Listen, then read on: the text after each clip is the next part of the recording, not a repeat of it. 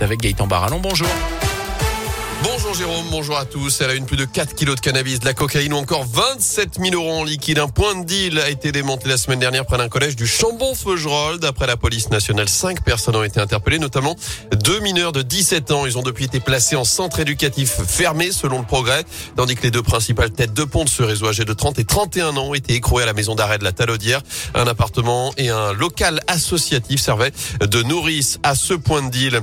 Lui est toujours en cavale 10 jours après son évasion. Le détenu qui avait fui à la maison d'arrêt de la Talaudière le 5 février dernier est toujours dans la nature. Un multirécidiviste de 22 ans, 24 mentions à son casier du judiciaire.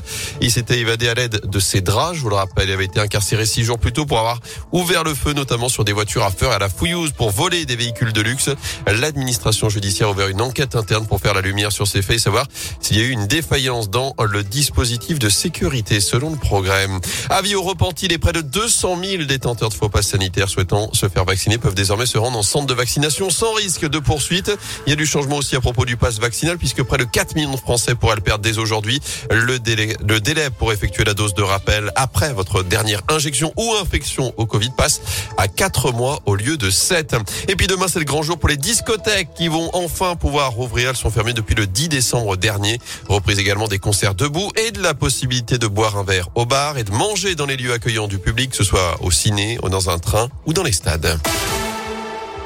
Guérir plus et guérir mieux, c'est aujourd'hui la journée mondiale du cancer de l'enfant, maladie qui reste en France la première cause de mortalité chez l'enfant après l'âge d'un an. À Lyon, un pôle pluridisciplinaire de recherche appelé Prospect vient de voir le jour et suscite l'espoir des familles de malades. Il va réunir une centaine de scientifiques et de spécialistes. Écoutez Pierre Leblond, pédiatre et oncologue. L'idée de cette nouvelle équipe qui s'appelle Prospect, c'est d'essayer de fédérer les choses, de créer une dynamique véritablement de tous ces laboratoires qui faisaient un petit peu de pédiatrie pour que les forces vives, on va dire en recherche, puissent euh, collaborer et véritablement euh, développer la recherche en pédiatrie de manière multidisciplinaire. Et que chacun amène un peu sa pierre à l'édifice avec ses propres compétences pour pouvoir euh, lancer des programmes globaux qui reprennent la compétence de chacun pour tout simplement effectivement aller plus vite. Au, au final, l'objectif final, c'est euh, trouver de nouvelles euh, stratégies de traitement, de nouveaux traitements pour pouvoir euh, guérir plus les enfants et les guérir mieux. Et ces chercheurs vont travailler en priorité sur les trois types de cancers les plus fréquents chez les enfants, les leucémies, les tumeurs cérébrales et les sarcomes. Les premiers résultats sont espérés d'ici 2 à 3 ans.